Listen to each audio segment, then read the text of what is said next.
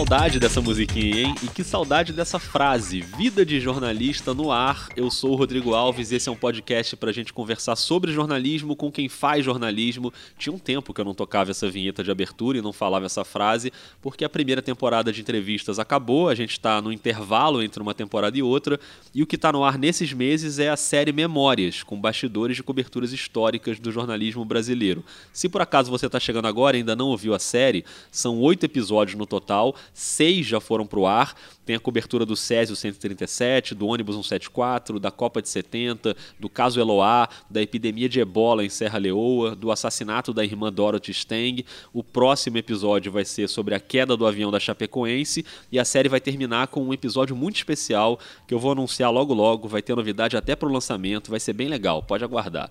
Mas se esse não é um episódio da série Memórias e a segunda temporada de entrevistas só começa no ano que vem, o que é que eu estou fazendo aqui? É que vocês sabem que eu não aguento, né? O jornalismo chama, a gente vem.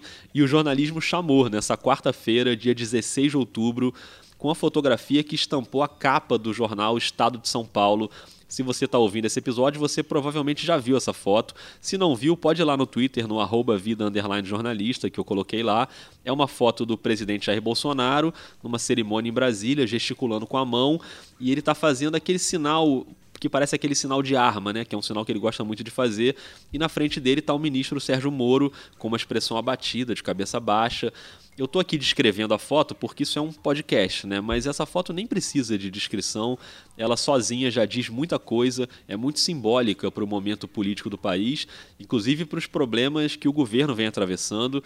E claro, uma imagem com esse peso, ela viralizou, foi além do jornal, teve uma repercussão enorme.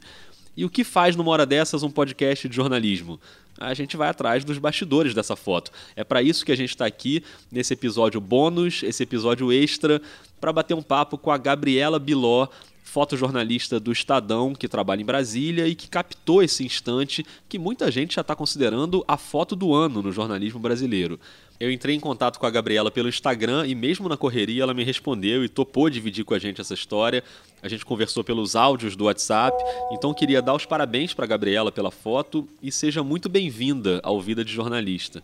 Oi, Rodrigo, tudo bem? Primeiro queria agradecer a oportunidade de participar com você aqui no podcast. Eu fico muito feliz de poder dividir a história da foto, né? É, e o que eu estou muito curioso para saber é como acontece uma foto dessas. Qual era o contexto daquela cerimônia, o posicionamento, onde ficam os fotógrafos, quais são esses bastidores? Essa foto que foi publicada no dia 16, é, na capa do Estadão, foi uma foto que foi feita na manhã do dia 15, né, no, na cerimônia do hasteamento da bandeira. Então, é, normalmente a gente recebe a agenda, né?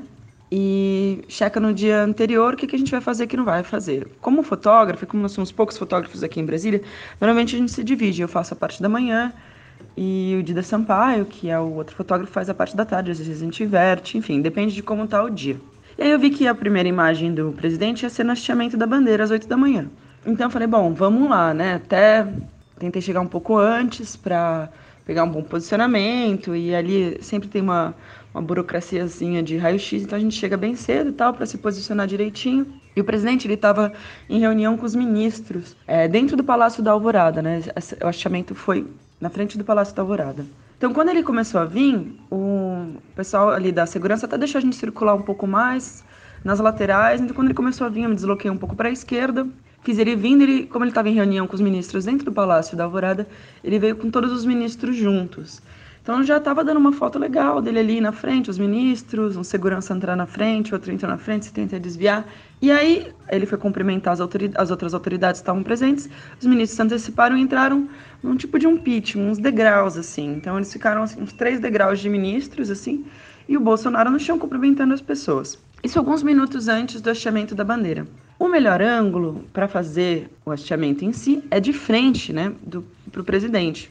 Só que eu vi que ele virou ele estava de costas para os ministros, ele virou para os ministros e começou a conversar com eles. Aí eu pensei, bom, a, a melhor foto é de frente, mas se eu for me deslocar até a frente do presidente nesse momento, eu vou perder essa conversa com os ministros. Então, alguns fotógrafos já foram se deslocando e eu parei para fazer a foto, porque eu imaginei que eu não teria tempo de dar a volta para pegar essa cena de frente, mesmo porque o presidente estaria de costas para mim, né? Então seria a, seria a melhor foto para o hasteamento, mas não para aquela situação. E eu acho que aqui vale a gente refletir, porque como é uma foto numa cerimônia oficial, que os fotógrafos têm um lugar ali para ficar, tem gente que pode imaginar que o trabalho ali é apontar a câmera e ver no que dá mas tem umas tomadas de decisão que podem fazer toda a diferença. E isso é uma decisão jornalística, né?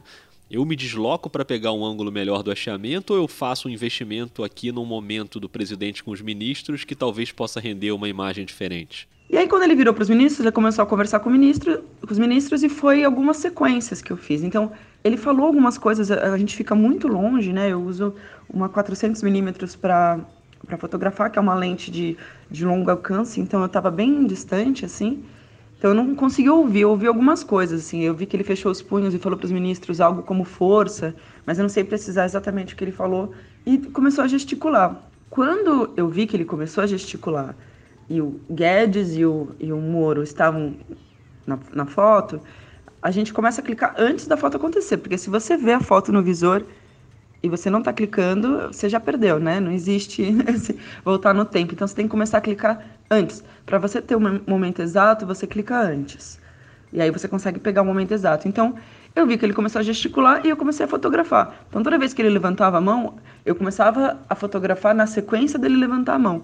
Então é por isso que a gente, eu tenho algumas sequências. Então eu tenho a sequência inteira dele levantando e apontando eu tenho a sequência dele falando força para os ministros, porque você não sabe direito o que ele vai fazer. Você está vendo o movimento do corpo do presidente, né? Então aí foi isso, aí eu fiz. E na hora do clique não dá para ter certeza se rolou uma boa foto ou não, né? Aí na hora da, da, da edição falei, putz, tem uma boa foto aqui. Em todo aquele contexto do não só político do momento do ano, né? mas também pelo próprio fato do, do PSL ter sofrido buscas da Polícia Federal, também isso, eu falei, bom, acho que uma foto com o Bolsonaro e o Moro, o Guedes é sempre, sempre importante, né? Mas principalmente nesse contexto, considerando que ele é o chefe da Polícia Federal, também é uma foto importante para o dia, né? Além do contexto, a gente nunca sabe o que o jornal vai dar, depende muito do dia, né? Às vezes você faz até uma boa foto, mas não é o assunto, às vezes não é a prioridade do jornal, então é, não, não é só você ter a foto, né? Tem que estar tá com o timing do, do cenário político e do que o jornal está comunicando também, né? Com a linha do jornal. Liguei para a editoria de fotografia e falei, olha, eu acho que eu tenho uma boa foto. Eles já tinham visto a foto, falaram, é, a gente já separou aqui, a gente acha que é uma boa foto também. E aí foi só esperar. E no final da, da noite falaram, olha, sua foto vai ser a capa mesmo. E vou ser bem honesta, eu não imaginei que fosse ter uma repercussão tão grande, porque a gente também nunca sabe o que os colegas fizeram, né? Então, às vezes um colega seu tem uma foto melhor, você não sabe, eu não estou vendo, né? Às vezes o jornal também é, deu num outro tamanho, deu destaque ou alguma coisa assim. É, mas dessa vez deu tudo certo, o destaque foi enorme, o Estadão rasgou a foto no alto da capa e a repercussão, claro, foi gigantesca o que a gente fica até um pouco receoso de como vai ser, porque uma repercussão gigantesca numa foto que tem a ver com política, a gente nunca sabe para que lado vai a repercussão, né? E acabou sendo muito legal. Foi bem positivo para mim a repercussão do meu trabalho, as pessoas apoiando. E por incrível que pareça, muitas pessoas falaram: "Não, mas você tem, você tem muitos haters agora, as pessoas estão te xingando muito". Eu não sou muito do Twitter, né? Eu sigo um pouquinho só, eu uso o Twitter para ler só as notícias, eu não posto muito e não acompanho repostagem, nem comentários das minhas postagens, nem nada, mas no Twitter eu não sei, mas pelo menos no Instagram, que é a minha plataforma principal, né, porque é a imagem, não tive, não tive haters, assim. Foi bem, bem interessante, que acho que é uma foto que é um pouco bilateral ali, dependendo do, do lado que você olha, independente da sua, do seu posicionamento político, acho que é uma foto que, que dá para agradar os dois lados, porque querendo ou não, o presidente está numa posição muito poderosa na foto, né? Então não é tão ruim assim para ele, eu imagino. Não sei, não sou presidente, mas é, imagino que não deve ser tão ruim assim, estar tá numa posição de tanto poder, né? Acima dos ministros, enfim. Eu fiquei curioso para saber como é que foi esse dia ontem, esse dia maluco. Desde a hora que você acordou, quando você percebeu que o negócio tinha tido uma repercussão tão grande e como é que foi ao longo do dia, assim, o, o, porque você trabalhou ontem, né? Eu vi que você postou que você estava trabalhando, os colegas também foram falar contigo, é, sei lá, sua família, como é que foi a repercussão? Como é que você atravessou esse dia aí com todo mundo reconhecendo o teu trabalho, te dando parabéns. Conta um pouco como é que foi isso. Quando eu acordei de manhã, eu sabia que era uma capa minha, sabia qual era a foto e estava feliz com a capa, assim, mas saí para fazer a, pre agenda presidencial da manhã. É, comecei a fotografar o presidente, postei algumas coisas e me concentrei, né? Porque a gente, nesse momento, é isso, tem que concentrar na agenda presidencial. O tempo da, da agenda, dessa primeira agenda do presidente, quando eu olhei meu celular, já estava cheio de mensagens no, no meu WhatsApp, mais de, mais de 100 mensagens novas. No meu Instagram, assim, foram umas 400 mensagens. Bom, nesse momento tem que registrar a alegria aqui de, no meio dessas 400 mensagens, a Gabriela ter visto a minha, que estava lá escondidinha, perguntando se ela topava participar aqui do Vida de Jornalista. Meu Twitter eu não acompanhei muito, mesmo porque eu silenciei as notificações.